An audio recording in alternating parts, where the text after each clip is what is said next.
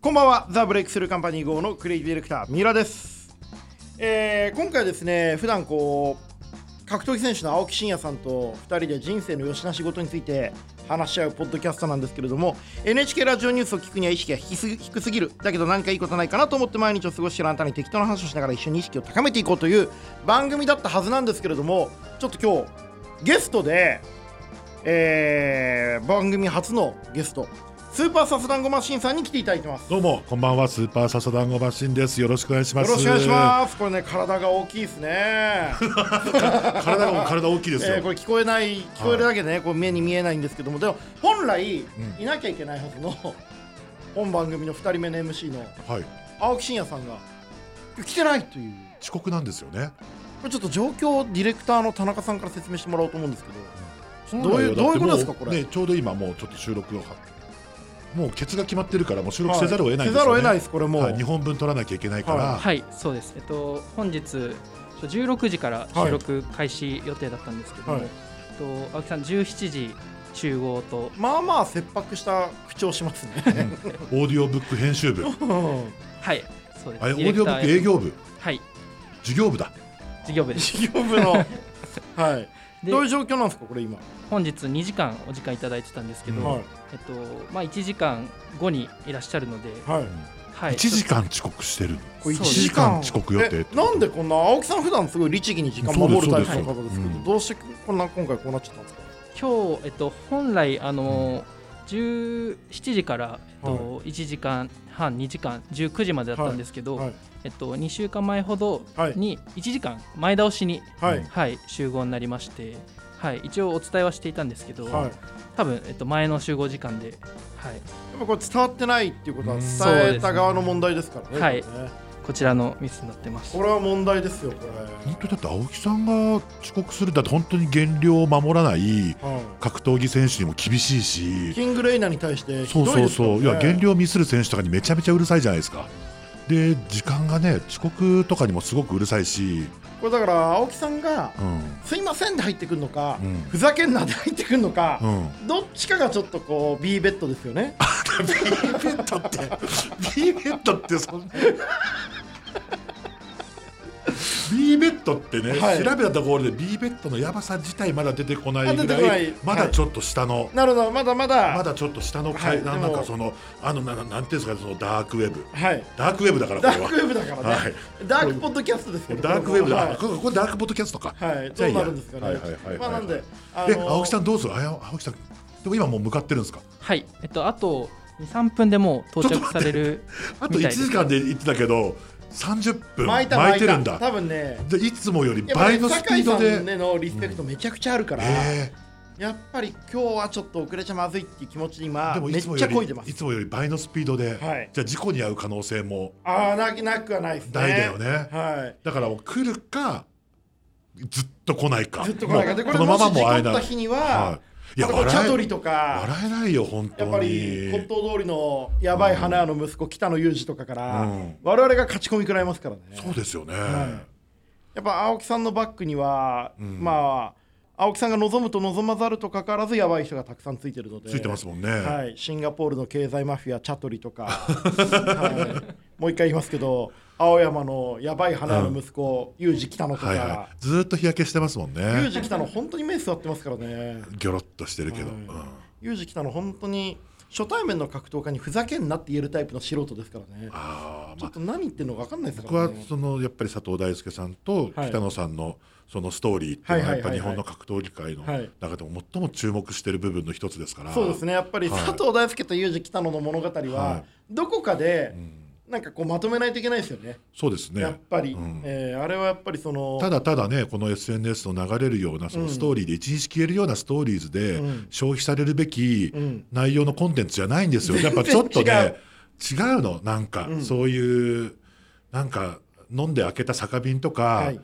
なんかラテアートの写真とかと同じスピードで消費されるべきではないんですスよピードで消費されるものではないですね。はい、全然熟成度が違うんだから。才能が才能を生み出し才能が才能をリスペクト傷つけ合しう傷つけ合い傷つけ合うんだから憎み合いうんででもどっかに繋がってるんですよなんこだろうれ健城徹と尾崎豊みたいな 感覚なんだよそうそういうさ世界の話なんだから、まああれは。分からないものを分からないものを例えるっていう僕らのお箱みたいなトーク内容になってきましたけど、まあでも佐藤大輔のインスタグラムはぜひフォローしていただき、うん北野裕二のツイッターもぜひフォローしていただいてこれちなみに恐ろしいことにはい2人ともめっちゃ聞いてますからこのラジオ嘘だめっちゃ聞いてるめちゃめちゃ聞いてるあの北野さんは一応そういう DDT の子として接してくれる、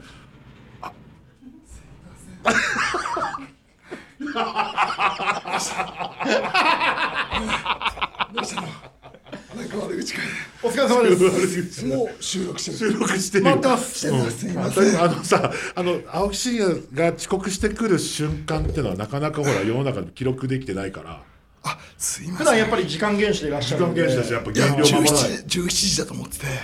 献血したら、献血してたんですね本当本当に白い話聞いてる献血すいませんその時に遅刻だってこう気づいた瞬間はやっぱ抜いてくれって言うんですかいやあのちょうど終わって気持ちよくゆっくりしようかなと思ったら、時間余裕あったなんんでだろう整うくらいの気持ちでいたらはいしたら、あのあと思って、すいませすいんません本当にもう献血と PCR 検査が趣味のね青木真也がね、もうめっちゃ急いで来ていただいてありがとうございますはいありがとうございます本気で急いでるこんな息切れて試合終わった後もこんな汗かいてるの俺見たことないから、そうっすよねだって本当本当よ MMA 勝った後も、普通に息も一そうつなの乱さず汗拭いてるところ初めて見たかもマジで青木真也にタオルが似合わないからね始まって始まってどんくらい経つこれ始まってるんですこれもう完ど全んにくらい始まってますまえだっそんなと始まって10分くらいじゃないですか、あよかったよかったっすね今のところ佐藤大輔と北野裕二の確執について話してます、ああそれは根深 いですねあのこんなにシームレスに番組に入ってくれる格闘家いますいいないいなやいいないてかいない根深くて佐藤大輔とやっぱ北野裕二は、あの近親像感もあるじゃん同じテレビマンとしての、はいはいはいはいはいもう愛し合い傷つけ合う2人の才能ですよはいそうですね、これもなかなか2人の、まあ、佐藤大輔のインスタグラムと北野裕二のツイッターはマストフォローというねこれはもう僕が常々言ってるんですけれども。はいというわけでいよいよ青木真 也、えーお越しいただきましたのでありやがっとてういござきいまましょう今日改めましてスーパーサスダンゴマシンさん今日あありがとうございますはい、よろしくお願いしますありがとうございますお願いします。はいえっとね、今日ね、スーパーサダンゴマシーンの登場を、えー喜んで、なんと、あのーいろんなお声かけがあるんですけれども、ちょっとまずファンの方のお声かけ聞いていきましょう。はいえーラジオネーム池守ゼネさんです、えーいつもありがとうございます。え池守ゼネさん池森さんじゃない俺は池守リゼネって呼ぼうと思ってましたよ池森リーゼね池守ゼネお前ね、田中、 池守ゼネってちゃんと新しくない呼び方。方として池守リーゼね池守ゼネ池守池守池守リゼネでいすやなんごめんごめんごめんごめかんそうなんですよ池森さんごめんなさい。俺が違ったのかなと思って俺もちょっとちょっともう改めて聞いた名前だな、はいえ、有名知り合い？あのライターさんラでイすターねさんライターさんそうなんですうか。んすいませあんの池森さん。はいあのレファイクトライター。はいだから半分横田みたいな感じですそんな言い方すんなよ。なんだ半分横田じゃん半分よ、半よかった。半横田はいはい。あのー、アイドだけルでどすあねの俺文春オンラインのはい記事書いてもらいました池守あさやんべえやつじゃないですか。文春と繋がってるってことですね。文春ともつながってるしあのいろいろなところとつながっていますなるほどなるほど。結は構いじゃああれですね。クロート筋の。クロート筋ですねクロート筋でもあるがその半分よかたでもあるそうですごめんはいこれねはい、番組いこうこういうの調べといてください。これちょっあとの。俺恥かいたよ。ちょっと待ってあはいの繋がってるってどういう意味ですかだからさえいろんなあのといころんなろ。ところと繋いがろいろなこう業界といろいろな業界あそういうことですねびっくりししでたもわライターさんっていろんなところと繋がってる方多いですからそうですね。そうやでっすぱりまあ我らが中川純一郎を筆頭に、はい、影響力怖いですかびっらね。くりしたなんかこう含ませて繋がってんのかと思って組ませて繋がってない。そういう深ああれ読みですしねすビぎジだュアよ。ル系バンドのメンバーとのつながるつあのながりの意味でのつながりですね番屋的な感じの、はいそれそれで続くとやっぱりねこの後主題になってくる青木真也のつながりの話もこの後いろいろとああ持っていかないといけないと思うんですけどいいですねえな誰もとなんでその誰も得しない配信をこの二人やり合ってるんですか本当青木さんはやっぱ今日スーパーサーサゴマシン先輩に言いたいことあるっぽいんですよなんか、うん、まそあ、まこはあちちょょっっとととりあえず池森さんのやつやる、はい池森リゼネさんからいただきました、もう池森さんすいません池はい池森あの池守さんすみませ ん、えー、三浦様、青木様、お疲れ様です。いつも楽しく聞いています。DDT の動画でスーパーササダンゴ選手と青木選手が母校である早稲田大学周辺を思い出を語りながら歩く動画が好きだったので、ササダンゴ選手がゲストに来るのが楽しみです。ああー、分かったです。コメントいただいてありがとうございます。えー、本題なのですが、この前、街中でずっとファンだった芸人さんと遭遇しました。はいその時どうどのように声をかければよかったのかと後で悩みましたなるほど青木選手や笹団子選手は街中でファンから声をかけられることもあると思いますが、どのように声をかけられると嬉しいですかまたできれば声をかけない方がいいケースなどあれば教えてください、お願いします、これはじゃあまず笹団子先輩どうですか、まあ、女性の場合ですか男性の場合池森さんは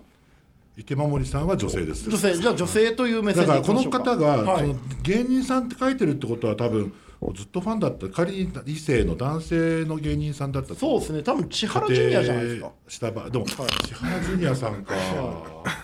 千原ジュニアと仮定してみます一旦千原ジュニアさんってまたちょっと、千原ジュニアさんだったら俺は千原ジュニアさんって書きますえそう芸人ってジッパ人から、じまあそうですね人からげにはそうやっですねうんぱできないから、迷もう惑かけたらいけないでと思もったかもしでれないですもね千原ジュニアさんだったら書けないが基地ですね騎士 ですよねいやまあでもでもそうじゃない場合でしょはい、まあでも人によるっていうことなんですけど、うんまあ一旦青木さん笹団子選手がこう街中でファンから声をかけられていい時と良くない時について聞いてみたいんであ熱量によるんじゃないすけどおなんですかアスリートみたいな回答してくれるじゃないですか何熱量いやなんかあの一番良くないのは、めっちゃファンですってやつねはいはいはいはい、一番良くない、一番声かけちゃいけない一言目めっちゃファンですはいじゃあじゃあお前どのくらいファンなんだよみたいな、はい はい見たこと見たことないぞってことですよね、うんで屈尋折してますねで尋問するんですよ、はいちゃんとはいはいはいあどのくらいなんだめっちゃ YouTube 見てます誰々のって言った瞬間に、はいはいはいあバカな方なんだって思いま頭がバカの方ね最近お気に入りですよね、はいバカな方なんだって思うようにしててやっぱあのヤッチ選手のねあの YouTube でね首の折り方をね丁寧コンセプト丁寧に教えていただいてすいいのはね、はいなんかこうその人が作ってきたものををちゃんと見てるっていう証明をちゃんとした方がいい、はい一言目からねそう何々はいはいはいはい持ってますとか、はいはいジェームズ中島の首折った時最高でしたとか、そうとそかういでうきた配慮らあのエロいこと言うと、はい課金を証明した方がいい、はいはいはいはいはいあはのい高木さんに会ったら、いレッスルユニバース入入っっててまますすよよ一番嬉しいらしいですよねははは課金してるっていうところから入ってくる、そうあれめちゃくちゃいいアドバイスじゃないですかでもねこれマジで大切、俺はちょっと思うんですけど、はいあまり課金しすぎてる場合はい私はそのレッスルユニバース入ってますって、はいこんな子がこんな人がこんなおお洋服を着てる方があっていやいやいやいやっていう場合また新たな屈折が場合、はいはいひょっとするともうすでにその時点で私は誰かの何かなんじゃないかとはい想像するわけですよ。もう深読みがまたね、はい、あまり詳しすぎる場合は、はいそういうことが多いですから、テーマつないんでですよ、本当は実際は花束みたいな恋をしたなんてことはないんですよはいはいはいはい、全部が全部分かり合ってる、全部同じものを見てきてるなんてことはないない、全部同じものを見てきてるってことは、すぐ近くにいるやつと付き合ってる、もしくは付き合ってた んですよ、だから一番言っちゃいけないの、はいはいはいはい分かり合うことは。逆にね、だから課金もうすら課金がいいってことですねそうだからインスタフォローしてますぐらいが一番いいかもしれはないい。はいはいはいはいはいあそういやいやそしたらその後 DM 来るもんサ団子マシンほどのやっぱりこう深読み力があると、ある一定の愛情はもはやちょっと怖いっていうね怖いですよ。はいはいはいはいもうそ俺のは愛情はあればあるほどいい青木さんはもう愛されたいしあれもあるじゃあこれね一個大事なことがあってあのさすがマシンさんはつながりに対して新たなつながりを作って乗っかっていくことを恐れるタイプで、あそうはいはいはい、で、はい青木さんはつながりがある上に新しいつながりを上書きすることが楽しくてしょうがないタイプなるほどそこのなんか個人の性的思考の違い今はあったんじゃないですかありますね。はい僕はもう42年間3年間生きてきてますけど、はいもう登場人物はもう全員できってるって思ってますから。人生のね、はい、はいはいはいここっから多分そこまで新しい仲間とか、はい新しい登場人物はもうそんな出てこないといういかやまだあそれで言るうだろと新しい登場人物を求めてやまないのが青木真也なんですよ38歳はいはいそうじゃなかったら俺俺はさ青木さんの年齢から DDT とか怖くて入れないもんそのプロレス界にこうボーンと DDT とかにボーンと来るのが俺は結構すごいだってこの人堀田恵美子と次タイトルマッチするんですいやよ昨日ね堀田由美子ね女だった、うるせあー俺あの継承をつけなろんか堀田恵美子さん女だった女でしたか、はい、もうでもさどっどこきでどこで感じたいやなんかあのピンクな髪型してんだよねのとあとあえのーごめんなさい髪型がピンクだからって女っていうのはそれは極めてこう外見だけそうでルッキズム女だ性の感覚をルッキズムだ判断するルッキズムだと思いますよ紫の方がよかった紫のもでもプロレスラーの見た目を判断していけなくなったらもうもうこっちもプロレスラーも辛いと思いますよ。何で判断ってんだって、ね、そう、記プ号でロレねスラーの見た目ぐらい、そうまとそうっていかないとそうそうそうそう言われていい存いや在。でも本当に女だってですすっぴんな感じが雰囲気があってグッときました持ち上げられた感じどうでした？持ち上げたのは、いいのかな言っちゃってあの全然上げてくれなかった ですそう大丈夫えっとピラミッドドライバー、は持ち上げてくれなかった。でもだから持ち上げてくれないから余計固くいっちゃって、はいだってさもう頭から落ちてたよ。い結構ちゃんと落ちてましたよねだからあの大石さんが奥さん、プロレスラーじゃないですか、なんであの気をつけろと、試合前に、ん強いぞとほうほうほうほう。あの危ない角度で来るぞって聞いてなかったら、はいうんうんうん言ってたの山行ってたと思うんですあ本当ででもすそかれでもだってさあ青木真也があんな手をね伸ばして、はい受け身の体勢を取ってマットに着地するところ初めて 見たもんあの普段はこうもっとね、はいはいはいゴロンと転がるようにシュッとねやられるのそうにそうそうアップでアップでと思ったらちゃんと本気であっと本気で腕を伸ばしてフラットに落ちようとしてたんですよターンとせめ腕をねて頭からは落ちるだろうでもはいはせいはいめてちょっとは両手でせいあのーいや軽減しようっていうだあんなんなれあれ必見よ本当青木真也のあのインスタかツイッ綺ター上げ麗てなた受け身取られてましアたップねでと思って、はいあんな手伸ばしたことないでですよねもその危険なドライバーの前後のこう体のこう組み付きの中で感じてたんですねい奥や、さうんん、なんかいい雰囲気したよいい雰囲気しましたなんならまあ試な合んか組まれて俺もいいそのぐら刺いさせた投げさせたなっていう感じはすもごうくこれね格闘家プロレスラーで話してると投げる投げないの意味がいろいろあるからダブルミーニングまあ投げさ全せ部たとか言ってるからどういうことってなっちゃうんですけどあいやあれはでも良かったよ、あお本当テですかンポなんかあると思う、本当ですかこの後の展開があれはねちょっとねまあこれもどういう表いい表現かわかんないけど青木真也はのいメスの部分が出てました、あなるほどね動物学はいはいあの上流とかの AP バンクの YouTube の動画で、あのーミスチルの桜井さんがアスカにこう途中からステージを乗っ取られた時に、すごい気持ちよさそうに「アスカさん!」っていう、あのメス顔ですよわねか。るわかる、はいはいはいはいこれわかりますよ青木真也のね。メスの部分が出てはたいとはいいうかはいはいはいちゃんと、ちゃんと良かったやっですぱりこう青木真也がちゃんと寝るちゃんとメスになる部分を見られる意味で非常に文学的な試合なでんしたかよね。すごくね、あとその後のマイクも、その青木さんのメスの部分をどう感じたかっていうと、んなんかこう堀田さんをね、ちょっとこう滑らそうっていうなんかこう誘い水を出して 滑らそうっていう感じはいはいはいはがいすごくはいはいはいはいなんか後でも思いっきり抱いてくださいっていう感じはいはいはいはがいえぐかった。ねちゃっとしてましたよね。いやだから後で思いっきりお仕置きしてくださいっていう感じが。あの最近やっぱり若いの好きじゃんミルさん何がですか若い女性好きじゃあん僕はあの人や女性を年齢で判断したことは一度もないで一す度もない。あ仕事においてもまプあライベートにおいははてはもそういう傾向があるじゃん傾向もないです実際聞きだけですそういう事実はあるじゃんあまああの結果としてねはい結果として、そういうふうな印象を与えるかもしれないけど、はいそんなことはないそんなことは自分そういうふうなものではないってことですよ結ね。果論だけで判断していやほしくないやっぱ、はい、俺もようやく悟って、はい、年齢上の方がいいなと逆にねそう堀田さんっはいて51とかにはいはいはいはい51歳に見えないですそようね。だからずっと変わらないずっと変わらないですよ。はいあのー、なんでしょうアテナ。大丈夫ですかステーブの支援にアテナやってた頃から変わらないですもん。このキリスト世界と戦った頃の。次のゲスト堀田さんっていう流れになってますよね今ねいやあでもあいいかもね。いいかもそのタイトルマッチ前よくねいいに。のタイトルマッチ前がいいの。タイトルマッチ後がいい前にいや後がいいなだ感想戦だとでものピロートークがいいの。はいピロートークがいいですうるせえな確認しましたね若い衆がいいんですよ若い衆あ堀田さんのそうちゃんと若い衆連れてるん連れですてよきてるの。はいはいはいお付きを。お付きを森蘭丸連れてきてる。はい女性ですか男性です女か性ですあやっぱ森蘭り森ね蘭丸森蘭丸です。森蘭丸。いろんな意味で森静蘭か丸にしろ静かにしろ大丈夫本当にどうだったんですかちなみに。あの森蘭丸は。 森蘭村の女子22ぐらいの今度 DDT 上がる子えもうえいやもう周辺情報だけじゃないかねでとかなんか実は AKB の追っかけをやってたからね森あの森蘭丸がで森蘭村じゃない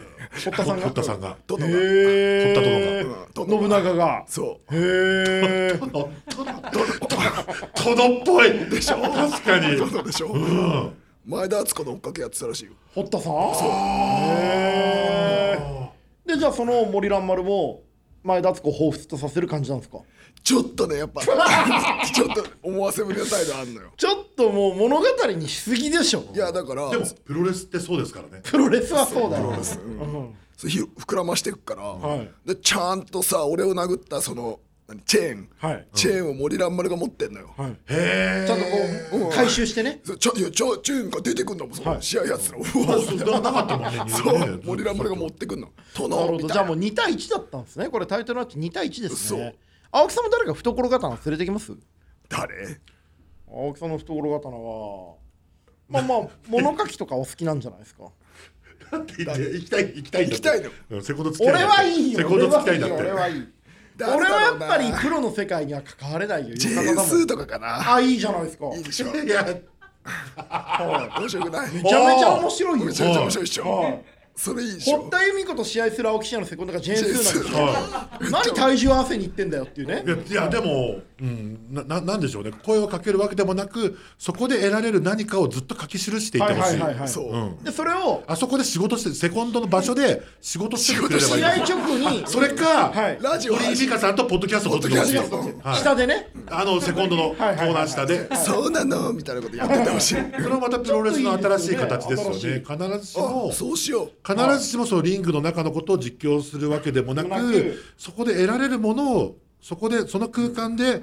の感情を2人で話してもらえばはいいはわいけなだんかからちょっとオープニングで今日ちょっといつもと雰囲気違いますね くらいの言わない方がい味いぐわらいいだよねではいよくないえいいと思いますいいよねはい堀田由美子戦はジェーンスーセコンドでねめちゃめちゃいいじゃないですか。ははいい。あの今ね田中ディレクターからね、はいあの残りのお便りスキップして本題行きましょうっていう。えー 本題ってあったんだっけ今回何です。えー、本題は本題です。えー、ゲスト出演の経緯なんかどうでもいいよ。ツイッター見ろ。そうそうそうそう、はいあのまあ簡単に言うとね、はいそのあのツイッターでね、出たい出たくないですみたいな話をしただけですから、はい本当にそれはそんなもう全然、まあももともと仲いいわけですからでもあのスーパーサスランゴマシンさんがやってらっしゃるチェジバラというねあの実験的なラジオ番組があって それに関するコラムに僕は反応したというところから今日始そまうってまそうすそけうど、もはい新潟でやってるラジあオれ番いい組ねがああれるんいいでですすね、はいはいあのー枠をね購入して枠を購入してスーパーサザンゴマシンさんの、はいもう本当に好きなことを思いっきりやるという番組ですけれどもだけやる番組ですねはいでそんな中でもともとねこうスーパーサザンゴマシンさんこの番組の中でも結構話題になっていて「うんおうえー人生交差点」この番組ですけれども青木さんのブランディングはいを、スーパーサスダンゴマシンさんのパワポがきっかけで、ある方向に誘導されたということを青木さんがすごい懸念されていて手を出すのが早これいどういうイメージだったんですかいやあのさ、はい手を出すのが早いってやったじゃないですか酒井さんアベマの時ですよねいや、はいその実はねああの違うか最初はマッスルなんですよ違うかはいはいは最初はマッスルなんですよ DDT じゃない DDT かな、青木真也さんといえばみたいなはい骨を折るみたいなはいあー相手のすぐ骨を折折るあとなんだっけどとにかく最後は手を出すのがダー早トいを局だよねはいはいはいはいで手を出すのが早いみたいなのやられて、はいはいでもしこう思わせぶりじゃんめちゃくちゃ嬉しそうな顔して手るを出すとか早いっていうかでもまあ当て感があるっていう意味はいではい多分は俺いはいはいははい言ったんだけどはい手を上げると手を出すをちょっと言い間違えたというか手を上げるになるとまたちょっとね警察の話になってますかうんらそうそうそう投げるのが早い手をで出す手のをが出早すいのが早いで、あのその後高木さんとよはい高木さんとやったじゃんはいタッグマッチはーいはいあの時のはい解説で、はいいや青木選手といえばミクシーでハハハみたいなのやられて、はいはいはい はい俺それでもそうミクシーなんてのはそんなもんいや俺それ20年前の話じゃないですかねでも青木さん今あのミクシーがインスタグラムに変わって いやプライドから、えーワンに変わったような形で、はい今プラットフォームをミクシーからインスタグラムのストーリーに上げる変えるという新しいね、はいはいはい戦いの場を移してるわけですけれども、ちょっと恐竜変わったんだはい、最近とんでもないことがあったんですよえこの話していいですか何をおとり捜査おっとり捜査いいっすよおとり捜査最近じゃ結構前だけ結ど構前ですよおとり捜査っておとり捜査あのー日本ではおとり捜査って違法なんで、違法だよねあんまりやられてないんですよ潜入捜査もダメだでねも海外ではね結構ねあのスパイおとり活捜査動禁止じゃんうん、最近だとあの12歳13歳のその少女がのふりをしてねあこう警察がはいはいはいはいはいあの SNS 上で自己紹介したらええ映画でもありましたね映画になりました、ええ同じようなことが最近あったんですよ、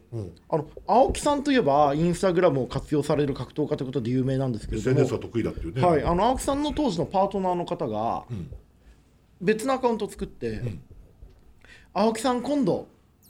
遊びたいです怖い怖い怖い怖い怖い怖い怖い怖いえだから関係性俺作りに行くから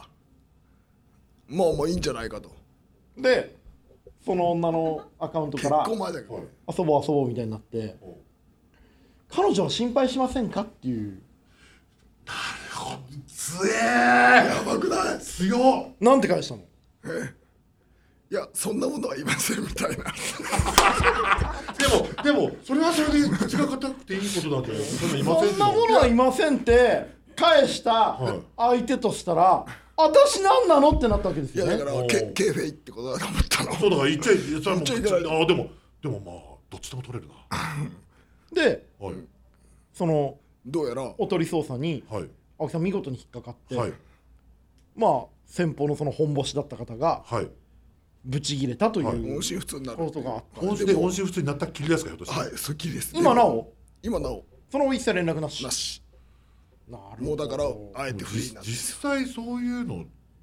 いや会うなんてことはないわけですから実際インスタグラムで知り合った方と会うなんてことだはからないわけそでんすなかのらそれはもうないわけですから幻想ですかおとらきねそう話そうそだかうそらうでもオリンピックの選手だけだってよそういうインスタで DM 送ったらみんな今年のこの東京オリンピックが暇すぎてみんなやってたって結は構い送ると、はいオリンピック選手に DM 送ると返事来たらしいですよ海外の選手ですか海外の選手でもへ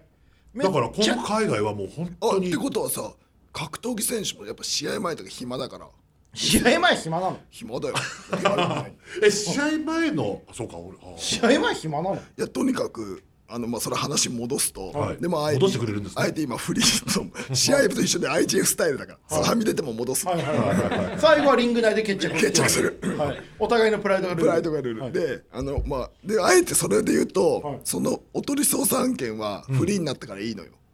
俺もう今いい俺も全然もうあの後悔ないでもさ5年くらいお付き合いしてましたよねいやいやそんなでもない34年お付き合いされそうよてそれで、うんえ特にこう最終的なこう決いやだ着から戦とかは記者発表とかなくいやだから流れるんです かいやなんかそこで言うと、はいもうさこの78ヶ月もうこのでもかなり前かその最後の7か8ヶ月とかはもうさ終結に向かっていくじゃん集結に向かってる途中でおとり捜査が入るんですそうそうだから疑ってるそかられは相当すごいですねラッキーでしょだからあの貴殿と一緒だよ木で貴殿って貴な殿あの貴殿貴 殿あ あ小食 何その殿とかの設定はまだ生きてるんですかその世界観が堀田由美子ののが殿っていう この貴殿は突如投げ込んできた山本一郎の世界観なんですよああなるほどあその起点なんですね、はいはい、青木真也の文章の師匠は山本一郎ですかはら、いはいはいはいいやでもそうじゃんあの YOU もそんくらいだったじゃん YOU も終わりに向かってさ、まあ時はさ、まあ、小食も得てしてでそうなるじゃ近んいようなことはされてましただからさ、はいあのうんなんかいろいろでもその俺思ったんだけど、はい、やっぱあれは俺たちは悪くないよあごめんなさいあの主語複数にするのやめてもらっていいですか僕は青木さんと一切関係なくいやちょっと待ってびっくりしたのは私いやちょっとでも俺たちってなんだよ罪で言うと罪の重さで言うと YOU の方が重いからねまあ愛で泣かせた人と愛で泣かされた人は同じ罪ですけどねいや違うだろうちょっとこれはうんそんなわけでディレクターのこ田中さんとかはさ、はいこの2人が青木真也と三浦貴大がこの調子でやり始めたらさこれ誰も止められない よねいやでこの酒井さこんの無駄な殴り合いで話戻すと、う話話戻しがち今日僕は、はいあのあそっか俺が言われてたそこやっぱ良くないと思うんですよブランディングそう、はいで上良くでなかもったそんななブランディングを仕掛けたスーパーサスダンゴマシンさんから改めて青木真也ってどういう存在なんですかでも、その手を出すのが早かろうと、DM に返事するのが早かろうとろ早かろうと逆にそれがその本人の青木真也というブランドを何ら別にそれがこう貶める傷ついてない、ことになることがない人じゃないとそういうことというまあのもちろはんあそこはでも言えないんですよ。そうですねそれは、その揺るぎない青木真也というその芯が、もう絶対にぶれないものなので、青木真也はそのなんかジッパ人からげの格闘家であだったりプロレスラーだったら、そんなこと言って誰も得しないんだけれども、なんかやっぱなんなんでしょうねその、まあ、自分自身もありますよその青木真也にうん甘噛みできる自分を見てくださいって気持ちももちろんありまはすいよ。はいはいはいはいはいありますよね青木真也にごめんそれがねまあそれもあります正直に告白すると、はいはいはいはい正直に告白しました青木真也に甘噛みできる自分を見てほしいってはいう、いはいはいはいそういうそういうなんかセルフ私のブランディングももちろん入ってますけれども、はいでもななんていうのかそういうのがだんだん言いづらい世の中で、はい今でもそれが許される、うんなんていうのかなその静岡のドンファンぶりみたいなのはいも、はいはいはいやっぱちょっと出していってほしいんですよ俺、はいはいはいはい。はいあわかりますよ。はいなんかあのー青木真也ってやっぱり。強いとか、うん厳しいとか、うちょっと意地悪みたいな、うんこうハードコアなイメージが先行する中で、うんうんうんうんそういうちょっとポップな、うんセクシーな、うんセクシーマな感じっていうのは、うんうんあった方が結果幅になりますよあね。った方がいいいいだって普段やっぱりストイックな印象がどうしても拭えないし、うんうんうんうんやっぱ無駄なことがうん嫌いだって言いながらもやっぱプロレス的みたいな非効率なものもまあ、ん愛するじゃない結果的にでも俺がさ一番レスラーしてるよねまあ今一番レスラーしてますよね。イ一ン番レススタラーしてグるラムやってますよ。でうんうんなおかつちゃんとこう素敵なこと素敵な恋愛をこうしていってほしいわけですよ。うんうんうんいや、はまあできればね子供のね養育費も払ってほしいですけど。いやい、それは僕は安心してます、それはもうそれは安心安心しして安心てというか、そこは信頼して信用してるん信頼で、してそこはまたね、それ大別事の話ですけども、うんはい、でもやっぱりあの僕もやっぱブランディングの仕事とかしてると、やっぱメルセデスがカフェとか出すんですよ。はい、そういうのはまあなんかメルセデスがしっかりしてるから、芸の幅として見てられるけど、これはまあ誰も知らないちっちゃい車がカフェ出しても、何やってんだお前ってなるわけであって。もっと他に頑張ることあるだろうと、はい、やっぱり青木真也っていう圧倒的に強い本業の柱がぶっといから、インスタグラムもできるっていうことですよね。そうです、そうです、それをやったところで青木真也のフォームはぶれないんでうす、ん、面白さが増していくってはいフォームは崩れう、ないそこに対する信頼があって、でも僕らも近づいてるっやてっいうとこぱろがあねるから高木さんに行かれたなんじゃないですか高木さんにやられた試合、あのうんはい仕、込まれたやつね、はい仕込まれたやつ、青木真也史上、えー、単価で運び込まれたのそはう小川直也小川直と也と高木三四郎だけといそうです、はい、ねあれはななな誰もが納得のフィニッシュでしたあねれはでも完璧に見つけあのらもれした知らない方はレッスルユニバースに入って高木三四郎対青木真也の大田東区京都大田区体育あ館んなのにタあんッなグゆマっッチを見くていりたなだけると。あんなはいゆっくりなマヒストロあの見たことないもん、うん、もうやっぱり余裕で畳むようたあの着物を畳むように丸め込まれたやつですよね。そうゴロンはい、やっぱりね、あはいの、はいはいラ・マヒストラルの前にやっぱり敬礼するね高木さんのこう あったあった男としての教示、うんうんはい、礼儀の正しい礼儀正しいプロレスでしたねあれはねなんか本当に、に優しい解釈でしたね。はい愛のあるね、はい逆にこう青木さんから見たスーパーサスランゴマシンさんってどういう方なんですか酒井さんはでも本当になんかこうあれだねこう格闘技僕は格闘技を作るときにすごい参考にさせてもらってるます、はいはいはいはい実際の試合を作るときにスーパーサスランゴマシンさんのいろんなインスピレーションがあると、あるはいどういうところなんですかいやだからあれだよこの結局さあのコロナのこととかを仕切り直しとか俺たち言ってたんですよ、はいはい酒井さんはおいっしゃってて、はいでもでそれを僕とかも思ってて仕切り直しだっていうのをずっと言ってたんだけど、結果仕切り直しにならなかったっていうね、仕切り直いやいや仕切り直しになってたんじゃないですか。なりかけたんだよね、うんうんうんそれをなんかその時にこれからもう仕切り直しのタイミングだみたいなことを言ってたんですよ、そういうのをやっぱり僕も試合作る時のプロモーションでん使わせてもらってはいるはいし、言は葉いでもとか、その瞬間はちゃんとハマってたと思う。ハマってただからまた今ちゃんときねその辺は別にそこで軌道修正すればいいというか。はこうだから定義づけする時にすごい助かってますなるほど、はいやっぱりその時代にこうしたね表現をし続けるっていう意味でやっぱりスーパーサスランゴマシンさんが手掛けられてるひらがなマッスルとか、まあ、その前のマッスルも含めて時代と呼吸するっていう企画をずっとやってらっしゃいましたよね。そうですね、あんまりなんだろうそういうのが結構だ大事なのかなというか、自分らそのプロレスって意外と、ねなんか時代を映す鏡だったりはいはいはいはいしなきゃいけないと思うんでチケットも高いじゃないですか、はいああチケットね、うん、そうやっぱちゃんとしたもの見せなきゃいけないなってずっと思ってる本当になんか流れ作業でやっちゃいけないと思ってるし、やっぱりその見に来た人に対して必ず何かこう価値観だったり心の奥底に届くものを届けなきゃいけないっていうのはうん酒井さんもあースーパーサスランゴマシン先輩も考えてるし、あとねちょっと思ったのが、その今回のコロナで、はい、プロレスのチケットの値段が上がったじゃないですか、はいはいどうしてもね大体客が5000円ぐらいなのが8000円ぐらい、はい上がらないですからねスタートぐらいになったんですよね、ちょっとね、1.5倍とかはいはい1.6はい倍ぐらいになったんだけど、そのプロレスのチケットのなんとなくの5000円とか1万円とか1万5000円みたいな価格っていつから決まっいいずっとそんな額じゃない、で誰実はが決めたんだよみたいな、はい実はずーっとその値段ででこっそり上げれたからよかったんじゃねえかってだから今回結構それを初めて上げれたんですよ、はいはいはいはい でずーっと意外と5,000円とか1万円とか1万5,000円、でで考えると実はもともと超高い実は結構それ20年30年40年前からはいその値段だったんじゃないかって、なるほどなるほど、はいめちゃめちゃ高かったんデでィすねスカウントは聞いてたけど、昔からはいはいはい、券面の額は結構高くて、だから高級スポーツだった可能性があるんですよ。なるほどなるほど要ははいあの芸事ですよねまさに、うんそうまあそれこそあのアイススケートみたいなもんですよねとかそう歌舞伎 座とかさチケットの単価してはねそうはい結構高いそんな大衆的なスポーツでは実はなかったというか、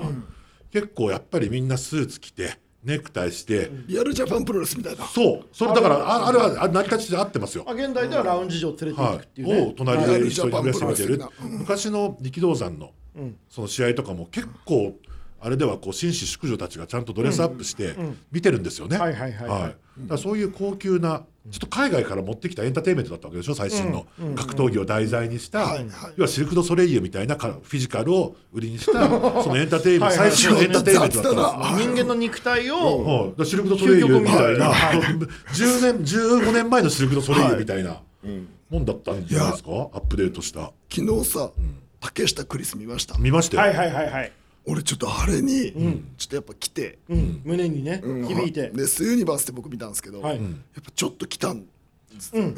あのーすごかったですよやっやっぱぱりりその身を削って、んその前の秋山戦を越えていくぞっていういや強い覚逆悟にもありました秋ね山戦とかは、んあんまり来ないんですよ、うんうんパフォーマンス正直そんなに、もう秋山さんにどうしても合わせなければいけないかパフォーマらン、スそんな青に、木そう秋山さんの土俵でだか竹下やらなきゃいけない竹や下さんやったんがですよやりたいことをやれたに近いらやりたいことをずっとその、まあ秋ね、秋山さんとのその1年間以上、1年間2年間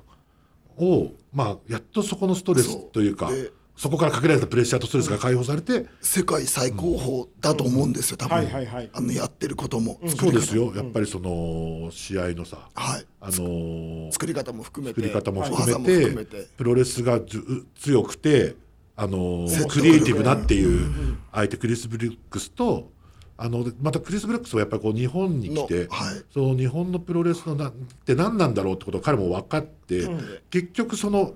多分2人のあれがやっぱりエモい試合をしようっていう多は分い共通項が、はいはい多分認識が多分お互いにあったはずだなあなれんはか。思ったんだけどでやっぱ体の削り方がすごいのよ、で格闘技選手の僕から見ても半端じゃない体の削り方をするのに、削り方っていうのは仕上げ方っていこやとですもかう壊れ方あ壊れ方壊しまあ方お互いにもうボロボロになるまでやるとそういそうだってトップロープからお互い2発やって、万字固めをトップロープから投げて繰り返したりとか、はいで、ね、エプロンから階段でジャーマンやったりするわけですよ、僕あれ見た時にやっぱこの人たちもっともらっていいと思ったうんああなるほどねあれ映画だったら、5日かけて撮るシーン よ。うん本当いに。やてか山を、あの作りすぎですよねでも、多分そのそれで俺はすごいそれの大正解というか大正解で、まあ、好みだと僕とかの好みだと一発でいいっていう、っっていうものをなんだけ何ど回もやるわけですよねそう二人でねそうそうそううんで結果的にあの状況であれやると、やっぱこの人たちもうちょっともらってないとおかしいなと思ったんですよなるほど、もっとお客さん入れてチケットも高くしてもいいくらいのとんでもない身を削ったエンターテインメントやってんだぞと、年間だからうん大体ね、見当つく額まあ、あ大のもっともらってほしい日本で一番ねギャラの高い総合格闘家いのや青木真也が今問題提起してるわいけやですもよらってほしいと思ったんで、もそうなるとやっぱ、でもねやっぱりそれは、その10年前に、やっぱり井伏浩太とケニー・オメガが全く同じことを言われてたよ。そうでみすんなにもっともらうべきだっていうふうにやっぱ言われたりその彼の周りのその要はプロレスファンとかプロレス業界の人以外の彼らのその周りにいる彼らの凄さにやっぱいち早く目をつけてきた多ジャンルのアスリートとかもっともらっていいそういういわゆる当時でいうプロ彼女的なねはいはいはいはい昔いたそういう女性たちとかあなたたちがもらうのはなんかもう桁が2つ足りないはずみたいなのをなんかやっぱ言ってたんですよプロ彼女がプロ彼女っぽい人たいちがや。、俺もそう思っプロた彼女しじゃなくてプロ彼女っぽい人たちねだから正確に言うとね、だから、い、やもうちょっともらっていいし、あと思ったのはやっぱチケット額以上になんか投げてお金を投げて帰れるものを作っていかないと投げ銭モデルをそう、と思ったのだから竹下いい試合したクリスいい試合したらいくらか置いてっかみたいなものがないと、ほうほうって思ったの僕だなるほどねはい俺欲しいあのねあれもダメなんですかあの大衆演劇とかまああのでるお台場見てのおそ帰りのボックスだったりととかかそういういやでも僕昨日思ったのはじゃあ竹札下束さんの霊をねそうそうそう首輪を札束の霊を首にかけてほしいよ バーレスクとかねでさそうだそうまあそうそうですよバーレスクモデルの導入を高木三四郎に提案したいと、と思ったしだかはいら竹下さんとか来年10周年やるんでしょはあそうなんですか、 10周年やるって言ってたけど10周年大会とかやるときになんかまとめて感謝をやっぱ包んだ方がいいんだなとなる思ほったど昨日ありがとうございます俺も払いたいと思ったぐらいですねそれも俺も洗いたいと思うでもそれやっていきましょうよ俺だから昨日竹下幸之助に払いたいなと思ったの今日も会いますからねこの後ね、はい、どうするいくらご祝儀包みます竹下にじゃあ来年記念大会今日は今日は包まないねえ今日包みますみんな僕一応まあおお祝いのお土産みたいなものを用意しまちすなみに何を何をあ僕ね普通にあの高級緑 茶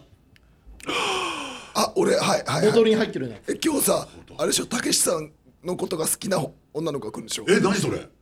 竹下さんのことを好きな女の子が来るんですよえだからそれあ続きはちょっと来週で一旦この辺りでね、そろそろあのプライベートの話になって見込んでくるんで、はい、えーそんなわけでということで、えーこれね毎回ね今日までここまでなんですけれどもあの俺たちの宿題っていうのを毎回決めてもらうんですけれどもはあいはいはいはいはいのリスナーが次のた人生のためにこうやってもらう行動をね、このなんかやれっていうねやってくださいっていうのをお願いするんですけれども、えー今日スーパーサスダンゴマシンさんにお伺いしたいと思います、えー今日の俺たちの宿題は一体何でしょうかね走り込みだねやりましょう。ああはい、走り込み、膝が痛いぞ。はい、走といりう込みだことよで、この番組では、えー今日の俺たちの宿題は走り込み走り込みでいす。やごめんなさいあと時間を守るだね時間を守る、はい、必要ですね。はいあと、強いて言うならば、えー竹下選手とクリス・ブルックス選手の試合をね、えー、見レてほスしいリーなバースで見てほしいなと思っております。はい、ということで、この番組では感想やお便りもお待ちしております。感想はツイッターにて、ハッシュタグ、三浦青木でつぶやくか、すべて小文字で、三浦青木ポッドキャスト、アットマーク、gmail.com、miuraokipodcast、アットマーク、gmail.com までお願いします。今日ね、さすらんごマシンさん、ありがとうございましあたりがとう。ございままししたたえー来週も引き続き3人でお送りしていきたいと思いますお相手はザ・ブレイクスルーカンパニー GO のクリエイティブディレクター三浦と格闘技選手の青木とスーパーササダンゴマシンでした